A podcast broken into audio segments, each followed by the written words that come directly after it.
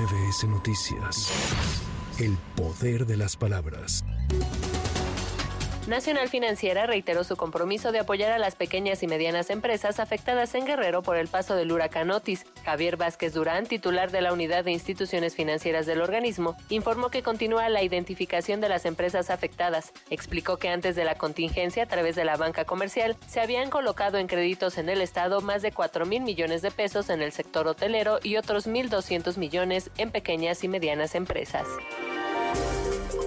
México Cómo Vamos señaló en su reporte semanal que en el tercer trimestre de este año la economía mexicana mostró un crecimiento de 0.9% real respecto al segundo trimestre de este año frente al mismo periodo del año anterior, de acuerdo con la estimación oportuna del Producto Interno Bruto. A partir de este lunes, la línea 9 de la red de trolebús cuenta con una nueva ampliación en su ruta Villa de Cortés a Patlalco, la cual ahora llegará hasta la estación Tepalcates de la línea A del sistema de transporte colectivo Metro y línea 2 del Metrobús. Esto con el fin de ofrecer más opciones de movilidad para personas usuarias que se trasladan del oriente al sur de la ciudad. El horario de servicio de la línea es de 5 a 0 horas de lunes a sábado y de 5.30 a 0 horas en domingo con un costo de 4 pesos.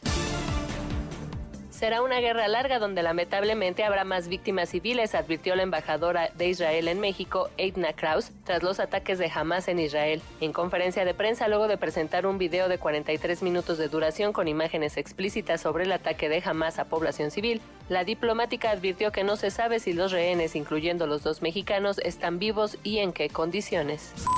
Para MBS Noticias, Erika Flores. MBS Noticias. El poder de las palabras.